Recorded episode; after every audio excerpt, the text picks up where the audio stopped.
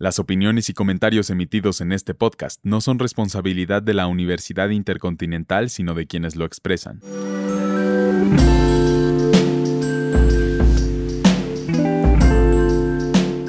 Hola, bienvenidos al Week Podcast. Yo soy Gerardo Gómez y en esta ocasión hablaremos del tan esperado nuevo álbum de la famosa banda de rock británica Arctic Monkeys, llamado The Car. The Car es el séptimo álbum de estudio de la banda y es el siguiente después del álbum Tranquility Base Hotel and Casino del 2018 y también es el primero después de la pandemia y representa una línea de continuidad con el anterior y al mismo tiempo una cierta ruptura con sus trabajos anteriores. Pero antes de hablar del nuevo trabajo del grupo, recordemos algunos datos interesantes para quienes no están tan familiarizados. Arctic Monkeys son Alex Turner en los vocales y en la guitarra y teclados, Jamie Cook, guitarra y teclados, Nick O'Malley en el bajo y los coros y Matt Helders en la batería. Son originarios de Sheffield, en el Reino Unido. Su álbum debut del 2006, Whatever People Say I Am, That's What I'm Not, se convirtió en el álbum debut más vendido en la historia de los charts británicos y ganó el Brit Award como mejor álbum británico. Su segundo álbum, Favorite Words Nightmare, de 2007 también tuvo mucho éxito. Le siguieron Humbug de 2009 y Suck It and See de 2011. El éxito internacional vendría con su quinto álbum de 2013 llamado AM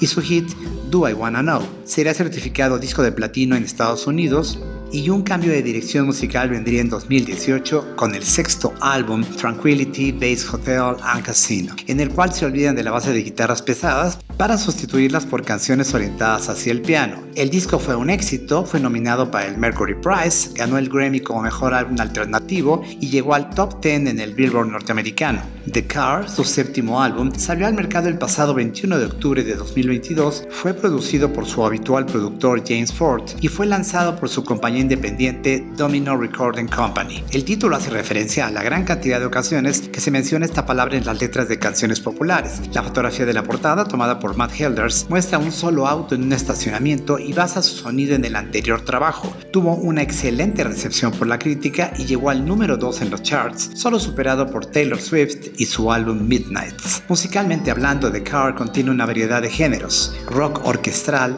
pop barroco, elementos de jazz, toques de funk, bossa nova, glam rock y pop tradicional. Todo esto mezclado con las letras y la voz de Alex Turner. En opinión de algunos críticos, este trabajo es más accesible que Tranquility, pero causó polémica entre los fans de la banda ya que a algunos no les gustó este cambio de dirección musical. Los miembros del grupo en las entrevistas recientes, como la que dieron en la estación británica BBC One, declararon que no podían regresar y hacer otro AM y que estaban muy contentos con este álbum y con los cambios en su música. El crítico musical Matthew Strauss de la revista especializada Pitchfork ha dicho acerca de The Car. Es un álbum de amor, añoranza y dudas, y la ofuscación sirve como centro de la creencia de que las verdades más simples son las más difíciles de descubrir. Los críticos han encontrado influencias de David Bowie, Paul Baccarat, Froxy Music, Jarvis Cocker e Isaac Hayes en este álbum. Para Thomas Smith de New Musical Express, el álbum contiene una inteligente composición de canciones, una innovación implacable y un irrompible trabajo de equipo. Mientras que algunos como Andy Hill